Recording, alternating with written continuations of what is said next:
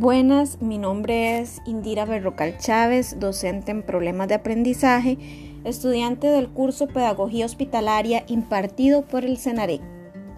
Respecto a la pregunta cómo facilitar y dar continuidad al proceso educativo de una persona hospitalizada convaleciente o recurrente a tratamiento médico, respondería que se debe hacer un trabajo en equipo, tomando en cuenta el contexto del niño, niña o persona hospitalizada, su familia, equipo interdisciplinario y la escuela para brindar no solo apoyo pedagógico, sino también integral que logre cubrir las necesidades de los niños que se encuentran en esta condición.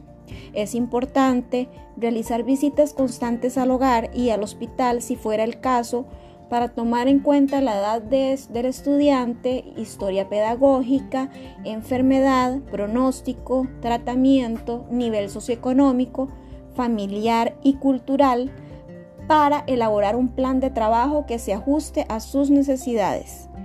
Como docentes debemos propiciar el desarrollo de competencias mediante proyectos, juegos y el uso de tecnologías que se adapten según las necesidades del niño mantener equilibrio emocional, creatividad y empatía para despertar en el estudiante interés por aprender, jugar, descubrir cosas nuevas y socializar, para así sobrellevar la situación de enfermedad en la que se encuentra. Esta sería mi respuesta. Muchas gracias.